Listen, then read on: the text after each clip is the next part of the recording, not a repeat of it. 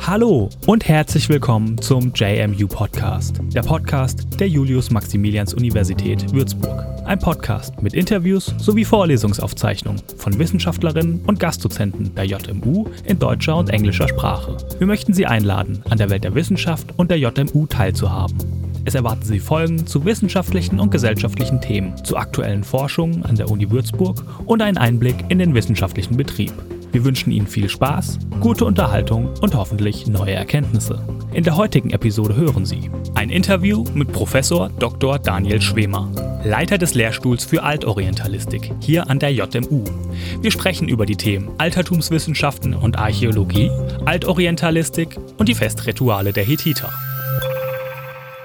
Schönen guten Tag, guten Morgen, Professor Schwemer. Herzlich willkommen.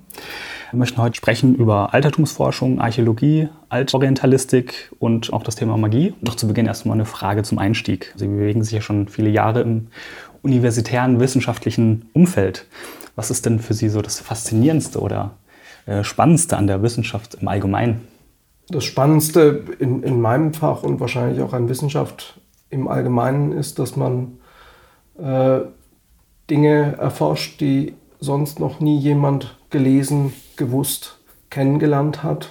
Und in der Altorientalistik ist das insbesondere so, dass es ein Fach ist, in dem immer wieder neue Texte gefunden werden, mhm. die ausgegraben werden von Archäologen und die man als allererster überhaupt entziffert und so die Vergangenheit von Seiten kennenlernt, wie man sie bisher noch nie kannte oder Details kennenlernt, die man mhm. noch nie kannte.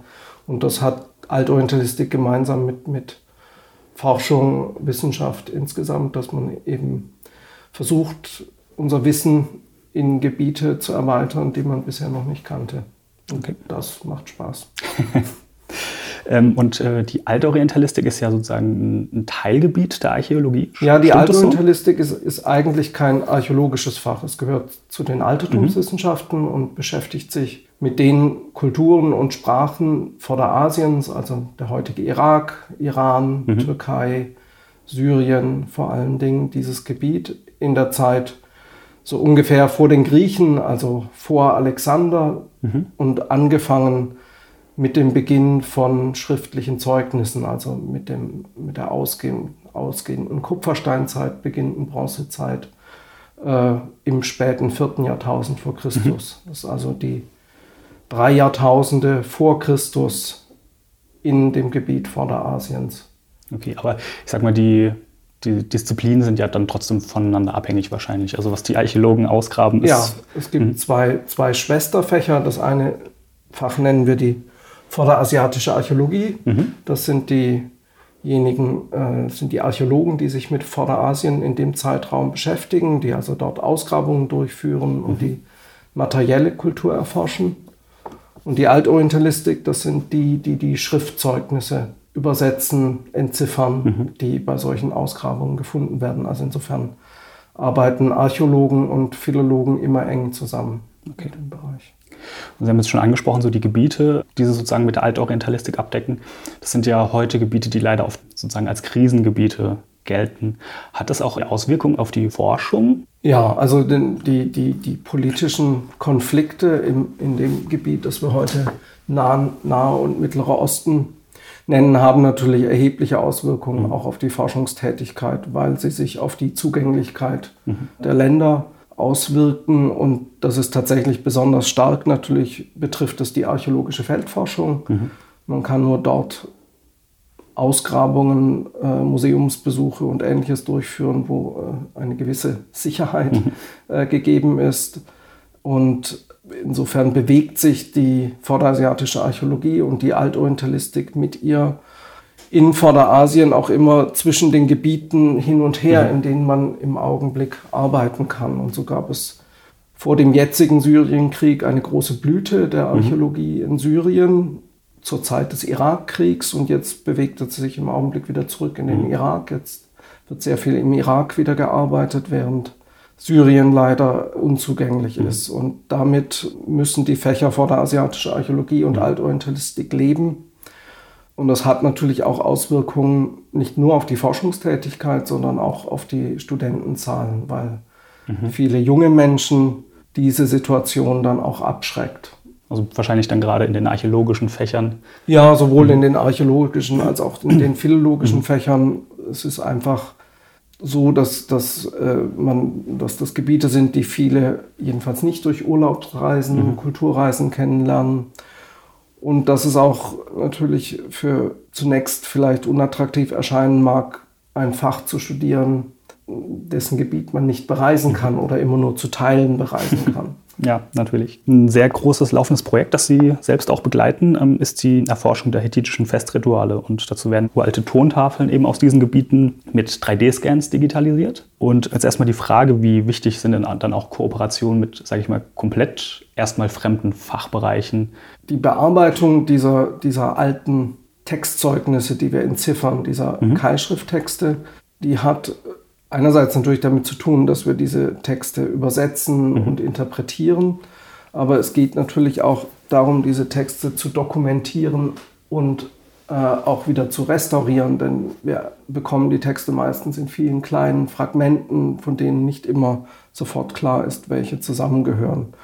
Und in dem Bereich der, der, der, der Dokumentation dieser Keilschrifttexte, da spielt natürlich heute äh, spielen verschiedene digitale Methoden eine große Rolle. Das betrifft einerseits die, die Editionstechnik, dass man diese Texte auch äh, digital, nicht nur in Büchern, sondern mhm. digital online publiziert und entsprechend dann auch durchsuchbar macht, äh, digital und erschließt. Und auf der anderen Seite betrifft das dann auch die wissenschaftliche Aufnahme mit Digitalfotografien, aber eben dann auch mit, mit bestimmten Methoden der 3D-Scans. Und in dem Bereich, dass man äh, die, diese sehr kleinen, detaillierten Objekte mit 3D-Scans aufnimmt, dafür müssen wir immer auch mit Informatikern mhm. äh, zusammenarbeiten in diesem Bereich. Und man kann dann mit diesen 3D-Scans, die dienen dann nicht nur der Dokumentation, dass man also eine Aufnahme eine, eine 3D-Aufnahme dieses Objekts hat, sondern äh, mit Methoden, die wir gemeinsam mit Informatikern entwickelt, kann man dann auch diese Texte in Form der 3D-Scans digital analysieren. Zum Beispiel mit dem Zweck festzustellen, durch automatische Analyse, welche Fragmente denn einmal zu einer Tontafel gehört haben könnten. Mhm. Wenn Sie einen Fundort mit 30.000 Fragmenten haben, dann wird es sehr schwierig für den Menschen, das zu überblicken. Und wenn der Computer diese Fragmente aufgrund ihrer äußeren Form, mhm. äh, die, die man dann vermessen kann mit den entsprechenden Programmen, ähm, entsprechend klassifizieren kann, dann hilft es bei der Rekonstruktion der Tontafeln mhm. äh, und kann auch dabei helfen, etwa zu erkennen, welche Tafeln von welchen Schreibern geschrieben wurden, weil die biomechanischen Eigenheiten der Schreiber sich dann in der Art, wie die Keilschrift geschrieben ist, auf den einzelnen Dokumenten niederschlägt. Und das kann man mit dem bloßen Auge nicht sehen, aber in der digitalen Vermessung dieser 3D-Scans tauchen solche Merkmale dann auf und also können interpretiert werden. Sozusagen wie so eine Handschriftanalyse, wie wir sie heute kennen, genau. nur auf die ja. Keilschrift. Ja. das ist sehr spannend, weil ich habe gerade ähm, mit den Informatikern ein Interview zu, Informa zu künstlicher mhm. Intelligenz geführt. Ja. Das ist ja dann wahrscheinlich genau der Bereich, wo, wo dann ähm, so, so, Fachbereiche ineinander greifen. Ja, genau. Also es ist, äh, sind dann Kollegen aus der Informatik, die mhm. In Bereichen der Mustererkennung und Ähnliches mhm. arbeiten und das hat Anwendungen auf die Keilschrift, aber natürlich auch auf ganz anderen mhm, Gebieten in der Industrie. Sie haben es schon angesprochen, die Schrifttafeln sind in Keilschrift. Sie übersetzen die. Das ist jetzt natürlich schwer irgendwie nachzuvollziehen. Kann man das irgendwie vereinfacht erklären? Wie findet man denn raus, welches Zeichen was bedeutet? Hm. Ja, also heute lernen wir das natürlich einfach. Es gibt mhm. Zeichenlisten und man lernt diese Keilschrift so, wie man jedes andere Schriftsystem lernt, mhm. so wie sie in der Schule am Anfang das Alphabet lernen äh, das lateinische Alphabet oder wie wenn Sie äh, Sinologie studieren, Sie die chinesischen Zeichen mhm. lernen. Das ist in der Art ein bisschen ähnlicher wie äh, in der Sinologie, wie mit den chinesischen Zeichen, weil auch die Keilschrift anders als das Alphabet, aber ähnlich wie etwa das chinesische Schriftsystem sehr viel mehr Zeichen verwendet mhm. als die Alphabetschrift. Also Sie müssen für die Keilschrift etwa 600 Zeichen lernen, mhm. um die dann entsprechend erkennen zu können. Und das lernen Sie wie in der Schule erst in Abzeichnungen. Äh, machen Sie sich klar, wie, wie diese sozusagen in Druckschrift diese Zeichen aussehen. Und dann lernen Sie im Laufe des Studiums diese Zeichen dann auch in Handschriften, also auf dem Ton lesen zu können. Das mhm. ist nochmal ein Schritt, das ist nochmal etwas schwieriger, weil äh, das können Sie sich ähnlich vorstellen wie mit, mit der Handschrift mhm. im Lateinischen. Man lernt das erstmal in einer einfach, vereinfachten Druckschrift mhm. und langsam lernt man dann auch äh, schwierigere Handschriften äh, zu lesen. Und so kann man das im Prinzip einfach mhm. lesen, wenn man es mal gelernt hat. Nur stehen wir eben vor dem Problem, dass sich fast nie eine Tontafel mit Keilschrift als Ganze erhält und mit perfekt erhaltener Oberfläche, mhm. sondern meistens sind es Bruchstücke, meistens ist die Oberfläche teil zerstört und dann dauert es eben eine Weile, äh, bis man herausgefunden hat, was auf so einem Fragment steht und man muss das dann mit zahlreichen anderen Fragmenten kombinieren, mhm. die etwa denselben literarischen Text überliefern oder ursprünglich zur selben Tafel gehörten, um dann langsam, langsam äh, den Text zu rekonstruieren. Die andere Seite ist, wie man überhaupt darauf gekommen ist, wie mhm. man das lesen können, kann. Und das hat nun weniger mit dem Studentenalltag zu tun, wie man Keilschrift heute lernt, sondern mit der Entzifferungsgeschichte der mhm. Keilschrift. Und die ähm, ist tatsächlich äh, komplex und hat lange angedauert. Das beginnt in der Mitte des 19. Jahrhunderts und zieht sich über mehrere Jahrzehnte hin, bis man den Weg hinein in dieses Schriftsystem gefunden hatte, das vollständig vergessen war. Die Keilschrift hat man mhm. geschrieben bis etwa so um die Zeitenwende, bis ins erste Jahrhundert nach Christus. Und dann wurde sie völlig vergessen und als man diese Hauptstädte altorientalischer Könige dann begann im 18. und 19. Jahrhundert mhm. wieder zu entdecken und man diesen Schriftdokumenten begegnete. Da war zunächst umstritten, ob es überhaupt eine Schrift ist oder irgendwelche geometrischen Dekorationen mhm. bei den monumentalen Steinenschriften. Aber das hat dann tatsächlich sehr lange gedauert, bis man da diese völlig vergessene und sehr komplexe Schrift in unbekannten Sprachen wieder entziffert hatte. Und das ging nur über bestimmte Brücken. Und eine wichtige Brücke waren die Inschriften der altpersischen Könige. Mhm die in einer ganz einfachen Form der Keilschrift geschrieben sind, die die Perserkönige neu hatten erfinden lassen, sozusagen. Und man kannte die persische Sprache, weil sie bis heute mhm. weiterlebt. Und dann hatten glücklicherweise diese äh, Achämenidenkönige, diese altpersischen Könige, mehrsprachige Inschriften geschrieben, mhm. in der sie ihre eigene persische, altpersische Keilschrift verwendeten und daneben auch die ältere mesopotamische Keilschrift, die viel komplizierter ist und in einer damals noch unbekan völlig unbekannten Sprache äh, geschrieben war, von der man dann langsam herausgekriegt hat, dass sie wohl ähnlich ist wie das Arabische und ähnlich wie das Hebräische ist, also mit dem Arabischen Hebräischen verwandt, zu den semitischen Sprachen gehört. Mhm. Und dann hat man über, den, über die mehrsprachigen Inschriften und andererseits über den Sprachvergleich mit anderen Sprachen langsam das Akkadische, das Babylonische und Assyrische in dieser mesopotamischen Keilschrift entziffert. Mhm. Und damit hatte man einen Zugang in die Schriftzeugnisse, einen ersten Zugang zu den Schriftzeugnissen der altorientalischen Welt. Und dann wird es wahrscheinlich dann so Schritt für Schritt. Und Schritt für Schritt mhm. setzt sich das dann fort in andere altorientalische Sprachen über Lexika und Grammatiken, mhm. die schon in altorientalischer Zeit geschrieben wurden, die man dann mhm. im Akkadischen entziffert und dann sich weiterhangelt zu den anderen Sprachen. Also viel Zeit und viel Arbeit. Ja, das hat, die, hm. hat Jahrzehnte gedauert. Ja. Äh, und es ist auch nicht so, dass alle Keilschriftsprachen gleich gut verstanden sind heute. Es sind am besten verstanden das Akkadische, die Sprache des alten Irak vor allen Dingen vom dritten bis ins erste Jahrtausend. Und die ist vor allen Dingen auch so gut verstanden, weil sie eben zu einer Sprachfamilie gehört, die wir gut kennen, die mhm. semitischen Sprachen, zu der auch das Arabische und Hebräische etwa gehören. Und die andere sehr gut verstandene Keilschriftsprache ist eine Sprache, die erst später entdeckt wurde. Das ist das Hethitische. Und Das Hethitische versteht man deswegen so gut, weil es zu den indogermanischen Sprachen gehört, also mit dem Deutschen, Englischen, okay. äh, Griechischen und so weiter verwandt ist. Kann man auch sagen, wie komplex die Sprachen schon waren? Also heute kennen wir Sachen wie irgendwie Grammatik, verschiedene Formen von Worten. War das da auch schon der Fall oder war das noch simpler, sage ich mal? Nein, die Sprachen des Altertums sind genauso komplex okay. wie unsere heutigen Sprachen.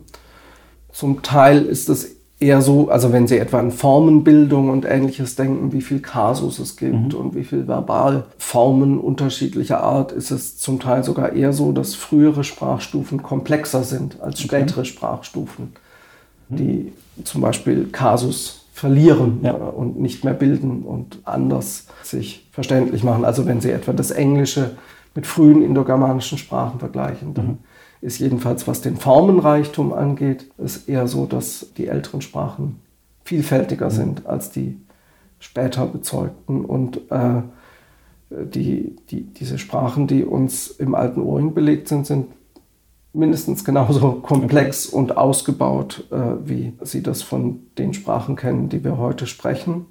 Das Besondere an den altorientalischen Kulturen ist, dass auch das Spektrum der Texte, die uns bezeugt sind, äh, etwa genauso vielfältig ist wie das Spektrum der Texte, die wir aus heutiger Zeit kennen. Mhm. Es ist also nicht so, dass wir irgendwie aus dem alten Orient nur Ritualtexte oder nur Mythen kennen mhm. würden, sondern es sind sehr viele Lebensbereiche von der Schriftlichkeit erfasst worden, ein Teil an der schriftlichen Überlieferung.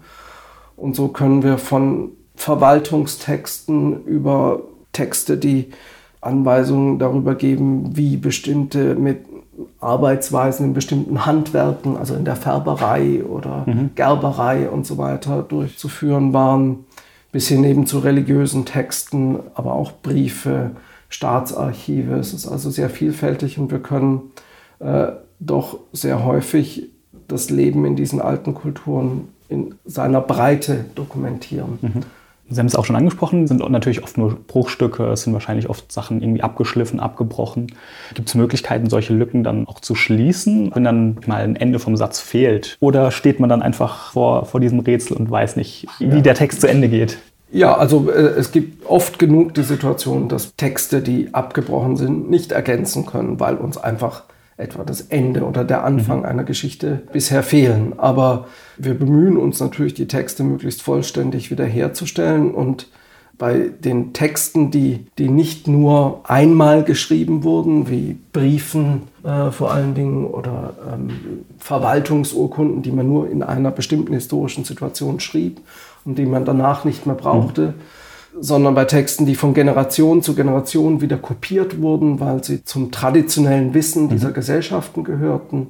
Also literarische Texte aller Art, wissenschaftliche Texte aller Art. Bei denen ist es so, dass wir die Texte rekonstruieren, natürlich aufgrund von vielen, vielen mhm. Handschriften, die aus unterschiedlichen Orten stammen, die sich zum Teil dann sehr eng überschneiden, denselben Text mhm. überliefern. Und wenn sie von einem literarischen Text äh, dann 60 Handschriften haben, dann mhm. können Sie natürlich viele Lücken ergänzen. Und das andere ist natürlich, dass man mit der Zeit, wenn man bestimmte Gattungen von Texten sehr gut kennt, dann auch weiß, wie diese Texte formulieren, welche Stereotypenformulierungen sie an bestimmten Stellen mhm. verwenden. Und dann kann man einfach aus der Textkenntnis heraus mehr oder weniger sicher bestimmte Passagen äh, auch ergänzen. Mhm weil man einfach weiß, wie in dieser Rechtsurkunde dann das Kaufformular weiter verlief. Dann reicht es auch mhm. manchmal, wenn zwei, drei Zeichen noch erhalten sind, um einen ganzen Passus mhm. zu ergänzen, weil man dann weiß, da war dieses und jenes Kaufformular mhm. etwa oder äh, bei einer Darlehensurkunde äh, sind die Formulare in bestimmten Epochen dann klar und dann kann man doch einiges äh, ergänzen, was sich nicht erhalten hat. Okay, also die Bürokratie gab es sozusagen schon immer. Die Bürokratie gab es schon immer und dieses Schriftsystem wurde für die Wirtschaftsverwaltung entwickelt. Mhm. Wir sehen das bei den frühesten Keilschrifttafeln, die wir proto-keilschriftliche Tafeln nennen, äh, im späten vierten Jahrtausend sind die geschrieben worden mhm. und im heutigen Südirak gefunden worden.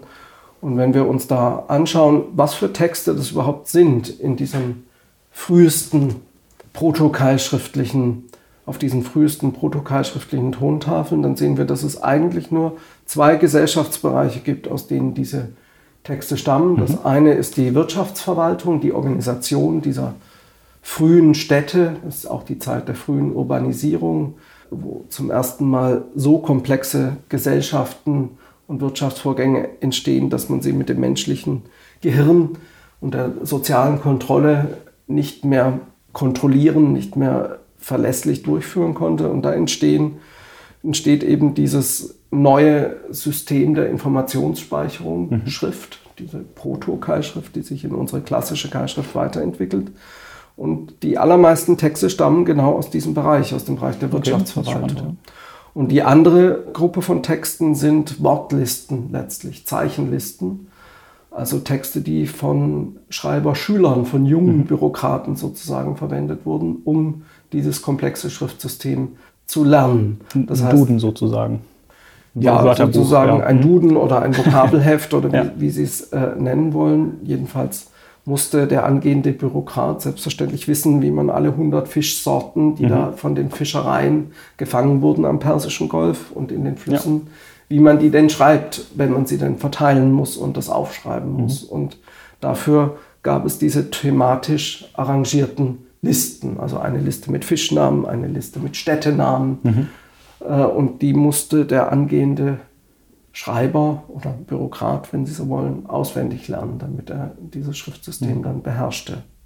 Ja, ist wirklich interessant, dass man so viele Parallelen dann auch zu, zu heute sieht, wie, also dass es sozusagen gar nicht so unterschiedlich war, zu wie wir Dinge heute machen. Manches war natürlich sehr unterschiedlich, mhm. aber bestimmte, äh, bestimmte kulturelle Techniken, die im alten Orient mhm. entwickelt wurden, benutzen wir bis heute weiter. Und diese zwei grundlegenden Techniken, die, die da im späten vierten Jahrtausend äh, wir zum ersten Mal in, in ihrer Komplexität dann greifen können, sind einerseits eben die Schrift als Informationsspeicherungssystem, mhm. so wie wir es bis heute letztlich auch verwenden, und das Siegel, das dazugehört mhm. und das wir letztlich selbst in digitaler Form auch noch verwenden ja. als Autoritätskennzeichen. Mhm. Äh, und tatsächlich ist die Idee, dass man dann die Geschichten, die man erzählt und die religiösen Rituale, die man im Tempel betreibt, dass man die auch niederschreibt, das entsteht erst mit der Zeit mhm. über, im Laufe des dritten Jahrtausends vor Christus.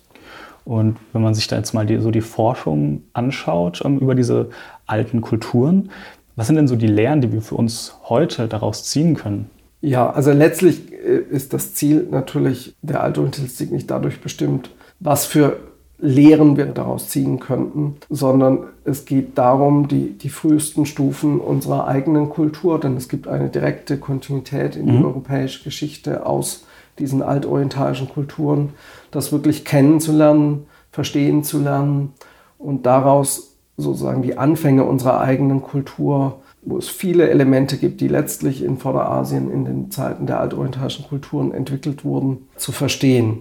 Wenn man sich dann die, die, die Geschichte, etwa die politische Geschichte Vorderasiens in den altorientalischen Epochen anschaut, dann gibt es natürlich häufig, und das merke ich in der Vorlesung, wenn die Studenten das das erste Mal hören, häufig Dinge, wo man sieht, wie etwa geopolitische ähm, Verhaltensmuster man schon in altorientalischen Epochen sieht, die bis heute genauso existieren, mhm. wie etwa Großmächte miteinander interagieren in, in der späten Bronzezeit, in der zweiten Hälfte des zweiten Jahrtausends, wieder kleinere Staaten, die zwischen den Blöcken äh, liegen, mhm. da versuchen zu agieren zwischen diesen Großmächten wie Könige, wie Herrscher miteinander äh, kommunizieren, wie Macht äh, in, in, einem solchen Zusammenhang demonstriert wird, wie Diplomatie funktioniert. Äh, da ist das, wenn man sich das dann im Einzelnen anschaut, was passiert, was uns diese Texte über, über die politischen Ereignisse, darüber, wie sich die Menschen in der Zeit verhalten haben, was es da für Vorgänge gab, da kommt einem dann vieles sehr bekannt vor und man erkennt, bleibende Muster. Mhm. Äh, und die lassen einen dann vielleicht, aber das gilt für die Geschichtsforschung natürlich insgesamt, mhm. dann manches, was in der eigenen Gegenwart geschieht, klarer erkennen, weil mhm. man die eigene Gegenwart nicht als etwas sieht, was immer neu und, und, und merkwürdig und mhm. undurchschaubar ist, sondern als ein etwa politisches Geschehen, politisches, aber auch kulturelles Geschehen, in dem sich auch Strukturen wiederholen, die wir aus der Vergangenheit schon kennen. Und das gilt für Fächer wie die Zeitgeschichte, also mhm. die sich mit der jüngsten Geschichte beschäftigen und die natürlich gerne für sich so dieses Wir lernen aus der Geschichte für sich in Anspruch nehmen. Aber das gilt genauso für die altorientalische Geschichte mhm. auch schon. Okay, super. Dann kommen wir noch auf, auf die ähm, Festrituale zu sprechen, ja. der Hethiter. Dazu erstmal die Frage ganz grob, wer waren denn überhaupt die Hethiter? Ja, die Hethiter sind ein Königreich, das wir aus der späten Bronzezeit vor allen Dingen kennen, aus der zweiten Hälfte des zweiten Jahrtausends vor Christus. Und dieses Hethiterreich hat sein Zentrum in der heutigen Zentraltürkei, also in der Gegend etwa östlich äh, mhm. von Ankara, heute in der Türkei, also im anatolischen Hochland. Und das Hethitische hatte ich schon erwähnt. Das Hethitische ist die am frühesten bezeugte indogermanische mhm. Sprache. Und diese Menschen, die Hethitisch sprachen, wird es, die wir deswegen Hethiter nennen, denen gelang es eben im 17. Jahrhundert vor Christus in Zentralanatolien ein größeres Territorialreich aufzubauen mit Zentrum in der Stadt Hattusa, heute mhm. Boaskö, östlich von Ankara gelegen. Und im 14. Jahrhundert und im 13. Jahrhundert vor Christus, also in der Zeit etwa in Ägypten des Neuen Reiches, in der späten Bronzezeit, gehört das Hethiterreich zu den globalen Mächten des alten Orients. Mhm. Äh, neben Assyrien, Babylonien und Ägypten war das Hethiterreich die vierte Großmacht, die die politischen Ereignisse in Vorderasien in der Zeit bestimmt. Und an den Hethitern ist besonders interessant, dass sie ein bisschen geografisch, aber auch kulturell am Rand des alten Orients liegen, sozusagen, mhm. am, am westlichen Rand im anatolischen Hochland. Das alte Zentrum liegt viel weiter östlich im Irak. Und deswegen sind die hethitischen Textarchive auch Archive, in denen wir nicht nur über die politischen Ereignisse in Vorderasien etwas erfahren, im Verhältnis zu Ägypten, im Verhältnis zu Syrien, im Verhältnis zu Mesopotamien, also mhm. dem Bereich des heutigen Irak, sondern auch etwas über die politischen Ereignisse in der Ägäis, also auf den griechischen bzw. türkischen Mittelmeerinseln, auf mhm. Zypern. Und es sind auch äh, diese Zeit die früheste Bezeugung daher auch dessen, was wir dann später als die Griechen kennenlernen. Die kommen bei den Hethitern auch schon vor als weit im Westen wohnende Fürsten äh, etwas äh, noch weiter in der Peripherie äh, gelegen oder für die Hethiter mhm. gesehen in der Peripherie gelegen. Und in der hethitischen Hauptstadt Hattusa und in einer Reihe von hethitischen Provinzstädten, sowohl in Zentralanatolien als auch im nördlichen Syrien, hat man Tausende von Keilschriftfragmenten und Keilschrifttafeln gefunden in hethitischer Sprache, aber auch in akkadischer Sprache und, und, anderen Sprachen, die uns erlauben, die Kulturgeschichte dieses Reiches in der zweiten Hälfte des zweiten Jahrtausends zu rekonstruieren. Mhm. Und um was genau geht es nun bei den hethitischen Festritualen? Diese hethitischen Festrituale, die, die Objekt eines, eines Langfristprojekts mhm. sind, das hier am Lehrstuhl und in Marburg und Mainz äh, durchgeführt wird, wir haben in, in Hattusa, in der hethitischen Hauptstadt, das verrückt, die verrückte Situation, dass wir 30.000 Tontafelfragmente kennen. Und darunter gibt es Staatsverträge und Briefe mhm. und Dienstanweisungen für bestimmte Beamte, für die Leibwache des Königs und alles mögliche Mythen. Aber der allergrößte Teil der Texte, über 10.000 Fragmente von mhm. diesen 30.000, die größte Einzelgruppe von Texten, sind diese sogenannten Festritualtexte. Und das sind Anweisungen darüber, wie der Götterkult an den hethitischen Tempeln und den Heiligtümern äh, des Hethiterlandes durchzuführen war. Und das ist zunächst eigentlich eine überraschende Situation und für die Philologen äh, manchmal auch eine etwas frustrierende Situation, wenn wieder neue Texte herauskommen und dann fragt der Archäologe, ja, haben wir irgendeinen interessanten Vertrag gefunden? Nein, es ist schon wieder ein Festritual, das eben beschreibt, wie der König im Tempel des Gottes so und so beim Frühjahrsfest ähm, die und die Opfer darbringt mhm. und die und die Prozession durchgeführt wird und so weiter. Und man muss sich natürlich fragen, warum ein so großer Teil der Schriftlichkeit in der Hauptstadt Hattusa, aber auch zum Teil auch in den Provinzstädten diesem Segment der hethitischen Kultur eigentlich gewidmet ist. Und eine Besonderheit der hethitischen Kultur ist, dass das Schreiben auf einen bestimmten Teil der Gesellschaft offenbar beschränkt war. Nicht jeder Privatmann schrieb. In Babylonien, Assyrien ist das sehr viel weiter verbreitet. Bei den Hethitern scheint diese Technik des Schreibens äh, vor allen Dingen an den Königshof gebunden zu sein, an die staatliche Bürokratie. Und offenbar war es so, dass ein großer Teil der staatlichen Bürokratie, also des schriftlichen Outputs der Beamtenschaft des hethitischen Königs, damit beschäftigt war, den Kult im gesamten Land verlässlich zu organisieren und dafür zu sorgen, dass die Gottesdienste ordentlich und mhm. zur rechten Zeit und mit den richtigen Mengen an Opfertieren und Ähnlichem durchgeführt wurden. Und das wirft ein interessantes Licht darauf, wie dieser Staat überhaupt organisiert war und mhm. was für die Hethiter wichtig war, äh, dafür, dass dieser Staat gedeiht und dass es ihm gut geht. Äh, und das erinnert eher so an die Verhältnisse, wie wir sie hier äh, in der frühen Neuzeit oder im Mittelalter in Europa mhm. hatten, dass eben das, was hier die christlichen Kirchen sind, dass das staatstragend ist, dass, die, dass es staatstragend ist, dass die, der Kult korrekt und vollständig durchgeführt wird, weil es eben für den, diesen frühen Staat, für dieses Königreich, für essentiell gehalten wird, dass der König und sein Reich in der Gunst der Götter steht. Mhm. Und da das wiederum ein, ein komplexes Geschehen war mit Hunderten von Tempeln und in, bei den Hethitern das so war, dass die königliche Familie direkt in die Durchführung dieses Kultes involviert war. Also es war nicht nur den Priestern überlassen, sondern der oberste Priester des Landes war der König selbst.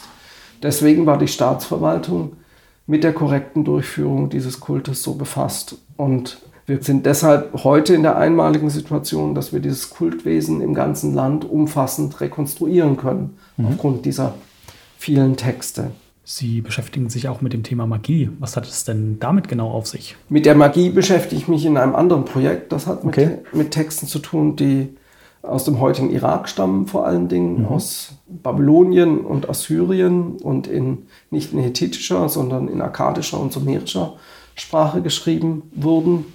Und das sind Texte, die sozusagen die Fachliteratur, die professionelle Literatur eines Berufs waren, der in Babylonien und Assyrien Archipu genannt wurde. Wir mhm. übersetzen das immer als Beschwörer. Das war ein Heilkundiger, ein Experte, den man zu Rate ziehen konnte, wenn man eine Krankheit hatte oder sonstige Unglücksfälle, die man schwer erklären konnte, einen mhm. befallen hatten. Und äh, dieser Experte konnte dann diagnostizieren, was denn der Grund für diese schwere Krankheit oder für dieses fortgesetzte Unglück mhm. oder Erkrankungen des Viehs oder ähnliches oder schlimme Träume äh, waren. Und er hatte, äh, dieser Experte, dieser Heilkundige, der Beschwörer, hatte dann eine ganze Reihe von Ritualen und Heilmitteln, aber auch Salben und ähnliches, die er herstellen könnte oder Rituale, die er durchführen konnte, um solche Leiden zu bekämpfen, als deren Ursache dann Dämonen galten oder Hexerei oder der Zorn der Götter oder Totengeister, die irgendwo ihr Unwesen trieben. Und mit den Ritualen konnte man das Böse dann abwehren, vertreiben und so die Heilung der Krankheit oder äh, die Beseitigung des Übels, das da dieses Haus oder diese Familie befallen hatte, bewerkstelligen. Und dieser Ritualexperte, dieser Beschwörer, führte diese Rituale nicht nur einfach so durch, wie sie ihm im Augenblick einfielen mhm. oder gar nicht so, sondern auf Basis einer schriftlichen Überlieferung, die von Generation zu Generation in diesen Familien von Beschwörern als Fachliteratur weitergegeben wurde. Mhm. Und diese Texte enthalten einerseits Rezepte für die Herstellung etwa von Tränken oder Salben, die für bestimmte Dinge verwendet werden konnten, oder Anweisungen darüber, wie bestimmte Amulette herzustellen waren, mhm. die man verwenden konnte, aber daneben eben auch Anweisungen darüber, wie bestimmte Rituale durchzuführen sind und welche Rezitationen da durchzuführen mhm. sind. Und diese Rezitationen schließen den größten Teil dessen, was wir als Gebetsliteratur, als Gebete mhm. in akkadischer und sumerischer Sprache kennen, ein. Daneben gibt es auch Texte, die sich nicht an Götter richten, sondern mehr so diese bösen Geister ansprechen. Mhm. Die nennen wir dann Beschwörungen. Für den babylonischen Beschwörer war das alles dieselbe Textgattung, ob er nun einen Gott anrief oder die Hexe ansprach, dass sie sich verziehen mhm. soll und sie bedrohte. Es ist also ein, eine sehr umfangreiche Textgruppe in Keilschrift, in vor allen Dingen akkadischer Sprache, aber auch sumerischer Sprache, die uns einerseits Einblick in die Religion des alten Mesopotamien mhm. gibt, aber nicht nur in die Religion in dem Bereich, wie sie an Tempeln stattfand, mhm. sondern die Religion, wie sie im Rahmen solcher Heilrituale, im Rahmen der Heilkunde äh, eine Rolle spielte. Und die andererseits dann in der Beschreibung der Übel, der Leiden, der Gefahren, die diesen Menschen drohten, uns auch einen Einblick gibt in die Ängste, in die prekäre Existenz, die die Menschen in diesen Gesellschaften mhm. hatten. Denn wir müssen uns ja vor Augen halten, dass wenn auch vieles uns dann ähnlich erscheint im Leben dieser Menschen im Vergleich zu unseren, dass die materielle Sicherheit und die Art von, von Gesundheitsvorsorge, die mhm. für uns jedenfalls in, in, den, in der ersten Welt heute selbstverständlich geworden ist und die uns ein, ein ungeheures Gefühl der Sicherheit ja auch gibt im Leben, dass das so eben nicht vorhanden war und dass das Leben eines Menschen in Babylonien des, des ersten Jahrtausends vor Christus von viel mehr Gefahren, viel unsicherer ja. war, äh, als wir uns das heute überhaupt vorstellen können. Und um das zu bewältigen und trotzdem ein gelingendes Leben sozusagen zu führen, da waren, war dieser Bereich der Beschwörungskunst ein, ja. ein wichtiger Beitrag. Also die waren dann sozusagen so eine Mischung aus Mediziner, religiösen Menschen und genau. zusammengefasst als Magier sozusagen. Ja, wenn Sie sich heute diese Textgruppe anschauen wollen, dann fühlen Sie sich einerseits an das erinnert, was Sie so spontan Magie nennen würden. Mhm. Wenn Sie sich andere Teile dieser Texte anschauen würden, dann würden sie sich spontan erinnert fühlen an das, was sie Religion nennen. Mhm. Und wenn sie wiederum andere Texte aus dieser Fachliteratur sich anschauen würden, dann würden sie denken, ah, das ist ja wie Wissenschaft. Mhm. Es passt nicht so ganz auf die Kategorien, die wir heute verwenden würden, aber äh, gehört in dieses Dreieck von Magie, Religion und Wissenschaft. Mhm. Wobei der babylonische Beschwörer mit keinem dieser drei Begriffe etwas hätte anfangen können, mhm. natürlich. Für ihn war das einfach eine Sache. Er hätte, er hätte sich erstmal von uns eine Erklärung gewünscht, mhm. warum wir denn Magie und Religion für etwas Unterschiedliches halten. Ja. Okay. Auch in unserer europäischen Geschichte kennt man ja Zauberei, Magie, Hexerei. Mhm. Gibt es hier Parallelen oder vielleicht auch Unterschiede zu der Magie von damals oder vielleicht auch mit dem Umgang der Menschen, die das praktiziert haben? Weil ich sag mal, der Umgang im, in, der, in der europäischen Geschichte ist ja nicht mhm. sehr glorreich, sag ich ja. mal so. Ja, es gibt wenn man sich die, die Ritualanweisungen unmittelbar anschaut, dann gibt es viele Dinge in den altorientalischen Texten, die einem unmittelbar vertraut vorkommen. Also zum Beispiel, dass man Püppchen herstellt und die dann, also Püppchen etwa der Leute, von denen man annimmt, sie hätten einen behext mhm. oder äh, Figuren von Dämonen oder von toten Geistern und dass man die dann manipuliert diese Figuren anstatt des Bösen, das ja sozusagen nicht mhm. fassbar ist, dass man eine Figur verwendet oder eine Puppe, um das fassbar zu machen und dass man dann diese Figur manipuliert, indem man etwa sie durchsticht und damit mhm. tötet oder äh, verbrennt mhm. und damit auch tötet oder begräbt ja. und damit entfernt.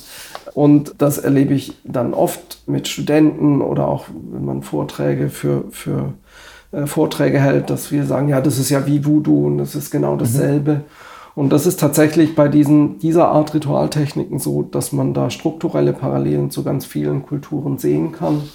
Wobei es dann immer noch eine andere Frage ist, ob es da wirklich Verbindungen gibt oder ob das eben nur dasselbe ist, weil wir Menschen ungefähr gleich denken, weil wir eben Menschen sind und das also Elementarparallelen mhm. sind, die nicht nur damit zu tun haben, dass Dinge miteinander in einem, einer kulturgeschichtlichen Kontinuität stehen. Wobei es auch das natürlich gibt über die griechische Welt in, nach Europa. Das andere, was Sie ansprachen, ist vielleicht der augenfälligste Unterschied wir assoziieren, wenn wir so an Europa und unsere jüngere Vergangenheit und Magie denken, assoziieren vielleicht auch besonders in Franken, denkt man sofort an die Hexenverfolgung der frühen Neuzeit mhm. und die Verbrennung von Menschen, weil ihnen Magie vorgeworfen wurde, was auch immer sie im Einzelnen nun äh, wirklich getan haben meistens nicht das, was ihnen mhm. vorgeworfen wurde, äh, wie man weiß, was uns in zahllosen Gerichtsakten aus der frühen Neuzeit überliefert ist und zu den grausamen Facetten der europäischen Geschichte ja gehört, zu dem Furchtbaren, was Menschen sich gegenseitig mhm. antun können. Und wenn wir da nach Babylonien und Assyrien im Vergleich schauen, dann ist es zunächst von der Quellenlage auffällig, dass es ganz anders ist. Es gibt fast gar keine Gerichtsakten über die Verfolgung von Hexen oder Leuten, mhm. denen Magie vorgeworfen wurde und die dann hingerichtet wurden. Auch in Mesopotamien war Hexerei illegal und, man, äh, äh und es gibt Fälle, in denen Menschen hingerichtet wurden, weil ihnen böse Magie zur Last gelegt wurde oder sie dessen überführt wurden, angeblich. Aber es gibt nur sehr wenige Fälle und mhm. das hängt unmittelbar damit zusammen, dass es diese Beschwörungskunst gab und dass sie ein selbstverständlicher Teil des gesellschaftlichen Lebens war. Denn die, die Ängste, die sich darin äußern, dass man jemanden der Hexerei verdächtigt, weil man eine Krankheit hat. Das ist ja letztlich diese Angst vor dem Tod und mhm. vor, vor, dem Leiden. Ja. Und dann sucht man einen Schuldigen oder sucht eine Ursache. Wir Menschen suchen immer nach Ursachen. Wir wollen uns eine Situation erklären und eine mögliche Ursache ist dann vielleicht ein böser Dämon oder ein Mitmensch, der einem übel will und sich dieses bösen Dämons bedient hat. Ja. Und wenn man diese gesellschaftlichen Spannungen, diese Ängste, wenn man die es ist immer die Frage, wie man die eigentlich bewältigt, wie eine Gesellschaft dafür ein Ventil schafft. Und dafür waren diese Rituale der Beschwörungskunst eben in, den, in der babylonischen und assyrischen Welt sehr wichtig. Denn wenn sie eine schwere Krankheit hatten und jemanden der Magie verdächtigten, dass das die Ursache sein konnte, dann gibt es natürlich zwei Möglichkeiten. Die eine ist, sie gehen zu einem Richter und sagen, der hat mich behext, mhm. töte ihn sozusagen, mhm. bringt eine Anklage vor. Die andere ist, sie gehen zu einem Beschwörungspriester und sagen, bitte, was ist mit mir? Mhm. Ähm, und der Beschwörungspriester sagt, ja, das sieht so aus, als ob äh, du von Hexerei hier betroffen bist und ich führe ein Ritual durch mhm. und dann ist das beseitigt. Wenn das Ritual durchgeführt ist und die, das Figürchen der Hexe verbrannt ist, ist kein Mensch zu Schaden gekommen. Mhm. Trotzdem ist das Übel abgewehrt. Mhm. Äh, und der Mensch ob er nun von seiner Krankheit geheilt ist oder nicht, das ist vielleicht gar nicht so wichtig. Aber dieses undefinierte Übel, dieses Böse, das mhm. ihn bedroht, das ist beseitigt, mhm. das ist abgewehrt. Also die Angst ähm, sozusagen. Und äh, dafür muss kein Mensch mehr sterben, mhm. um diese Angst zu bewältigen. Was nie stattgefunden hat in den altorientalischen Epochen, ist, dass man diese Beschwörungskunst selbst als illegal bezeichnet hat mhm. und alles nur noch vor Gericht lösen wollte. Und das ist das, was in der frühen Neuzeit passiert ist in Europa. Mhm. Eine völlige Verrechtlichung dieser Ängste sozusagen und das führt dann zu Bestrafungen vor Gerichten und äh, das führt zur Hinrichtung von Menschen. Mhm. Und in der Hinsicht ist das, was uns dann vielleicht auf den ersten Blick manchmal fremd und äh, krude und wie, wie so eine Art Aberglauben erscheinen. Wir denken, wie können die Menschen nur sowas machen und mhm. dann geglaubt haben, dass das was hilft, das ist doch Quatsch. Mhm. denkt man vielleicht auf den ersten Blick, wenn man sich das dann genauer anschaut, dann sieht man, dass diese Kulturtechnik der Rituale dazu zu einer humanen Gesellschaft auch beigetragen mhm. hat, dass diese Gesellschaft funktioniert hat, ohne dass die Menschen ständig aufeinander losgegangen sind, in mhm. welcher Form auch immer. Es trägt zur gesellschaftlichen Stabilität, zum Ausgleich von Ängsten, von Aggressionen äh, bei, äh, dass die Menschen zusammenleben können. Und das ist natürlich in Babylonien, Assyrien auch nicht immer so gelungen, aber ein Phänomen wie, wie dieser Hexerei-Wahn in, in der frühen Neuzeit in Europa, das gab es so nicht. Mhm. Dann würde ich gerne noch ganz kurz einen Ausblick in die Zukunft der Altertumsforschung wagen. Ich sag mal, in anderen Forschungsgebieten, keine Ahnung, der Naturwissenschaft oder so, ist es ja so, man ist mit einem Problem konfrontiert und versucht dafür eine Lösung zu finden. Und wie Sie schon gesagt haben, bei der Altertumsforschung, man beruft sich ähm, oder man, man ist auf Quellen alt oder alte Funde angewiesen. Wie sind denn, sage ich mal, die Zukunftsaussichten? Ist, ist das nicht irgendwann leer geforscht oder wird es einfach immer so viel Material geben, dass, dass, man, dass man da keine Angst haben muss? Ja, man kann sich die, die, die Vergangenheit vorstellen wie eine Landkarte mit vielen weißen mhm. Flecken, die noch völlig unbekannt sind. Und der Altorientalist ist, fährt in einen bestimmten Bereich wie ein Forschungsreisender dieser Landkarte in der Vergangenheit und versucht, die weißen Flecken aufzuhellen oder äh, die Flecken, auf denen schon was da ist, besser zu verstehen, mhm. wie diese Landschaft, diese alte Kulturlandschaft sozusagen in der Vergangenheit aussieht. Und natürlich wäre das so, wenn irgendwann diese weißen Flecken ganz versperrt wären, weil es keine Quellen dazu mehr geben kann, dann wäre irgendwann dieses Fach zu Ende und mhm. hätte sein Gebiet ausgeforscht. Das Besondere an der Altorientalistik, auch im Vergleich zu, zu anderen Altertumswissenschaften, ist, dass wir in einer Situation sind, in der unser Quellenkorpus jedes Jahr wächst. Dadurch, dass im Boden hoffentlich durch legale archäologische Ausgrabungen, leider aber auch durch äh, Raubgrabungen äh, immer wieder jedes Jahr sehr viel, relativ viele tatsächlich neue Textfunde okay. äh, auftauchen. Also wenn Sie nur anschauen, äh, die, die Situation in der Hethiter-Hauptstadt, wo ich die, dafür zuständig bin, die neuen Funde zu bearbeiten, da haben wir dieses Jahr zehn neue Tafeln gefunden. Mhm. Letztes Jahr waren es fast 50. Im Jahr davor waren es auch 15. Und das ist nur von einem Ort mhm. äh, im alten Orient. Und so werden jedes Jahr Tontafeln gefunden. Und es ist leider auch so, dass die Altorientalistik ein, ein klassisches kleines Fach ist. Mhm. Klein, weil es relativ wenige Kolleginnen und Kollegen gibt, die in diesem Bereich forschen. Und deshalb ist das Verhältnis zwischen unentziffernden Tontafeln und den Menschen, die das lesen können, verhältnismäßig ungünstig. Äh, und so ist es so, dass in den Museen der Welt, nicht zuletzt im British Museum in London, aber auch im Vorderasiatischen Museum in Berlin, immer noch Tausende von unentzifferten Keilschrifttexten mhm. liegen, die im 19. Jahrhundert gefunden wurden. Und das Fach hat immer noch nicht aufgeholt. Äh, zum Teil sind sie noch nicht einmal katalogisiert. Das heißt, in meinen Lebzeiten, aber auch in den nachfolgenden Generationen wird dieses Fach immer noch neue weiße Flecken okay. auf der Landkarte der Vergangenheit zu erobern haben. Und ähm, vielleicht ein ganz schönes Stichwort, kommen wir zur letzten Frage. Welchen Rat würden Sie Menschen geben, die sich für das Thema näher interessieren, die es vielleicht sogar studieren wollen, gerade wenn Sie sagen, es gibt so wenige Studierende? Ja, wen, wen das Thema interessiert, mhm. und zwar in welchem Alter auch immer, es gibt ja viele junge Menschen, die, die sich dafür solche Dinge äh, im Altertum eigentlich interessieren, mhm. die aber sich dann für ein Studium oder eine Ausbildung entscheiden, die direkter und, und klarer vorhersehbar mhm. in einen bezahlten Beruf führt, wenn man das so sagen darf. Deswegen gibt es auch viele ältere Menschen, die sich dafür eigentlich interessieren mhm. und dann, wenn, wenn sie entweder im Beruf etabliert sind oder den Beruf, das Berufsleben abgeschlossen haben, sich diesen Interessen widmen. Also sowohl junge als auch ältere Menschen ähm, kann ich nur äh, ermutigen, das dann kennenzulernen. Es gibt an allen altorientalistischen Lehrstühlen immer auch Vorlesungen, die Überblicke über die Kulturgeschichte, über die Literaturen, über die verschiedenen Landschaften und Epochen des alten Orients geben, auch in allgemeinen Vorträgen, dass man zu solchen Veranstaltungen kommt, in die Museen geht, sich das anschaut. Und wenn einen das dann wirklich fasziniert, dann gibt es einen anderen Schritt. Das ist der andere Schritt, wirklich dieses Fach zu studieren und die Sprachen zu lernen. Mhm.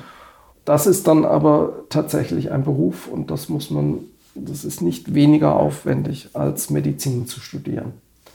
Weil die, man eben, ja, also mhm. man verschiedene Sprachen erlernen muss, dieses komplexe Schriftsystem erlernen muss. Aber auch da würde ich jungen Menschen, die, die sich für so etwas interessieren und die Spaß an Sprache und an komplexen Schriftsystemen haben und auch kein Problem damit haben, zu pauken. Man muss leider in der Altorientistik nicht weniger mhm. einfach auch äh, Dinge lernen, wie, wie etwa in der Medizin oder in der Sinologie oder äh, solchen Fächern. Wer daran Freude hat und, und sich da einsetzen will, den kann ich eigentlich nur ermutigen, Altorientalistik zu machen und nicht eines der vielleicht besser bekannten oder näherliegenden Fächer dieser Art, weil es doch so ist, dass diejenigen, die in meinem Fach dann diese Karriere weit gehen, die, die dann eine Doktorarbeit schreiben, sich habilitieren, dass diejenigen, die, die wirklich gut sind in dem Fach,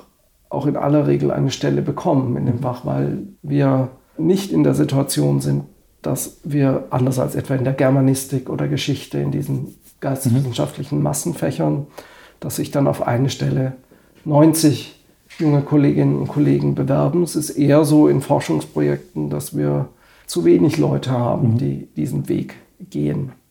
Insofern, wem so etwas Spaß macht und wer auch bereit ist, den entsprechenden Einsatz äh, zu bringen, denn so ein Studium erfordert, die würde ich eigentlich sehr ermutigen. Ja, wir haben es ja schon gehört, es gibt viel Material auf jeden Fall, das noch zu erforschen, ja. das noch zu erforschen gilt. Gut, damit sind wir dann schon äh, am Ende. Ich danke Ihnen vielmals für Ihre Zeit, für Ihre Antworten. Alles Und, klar. Ja, gut.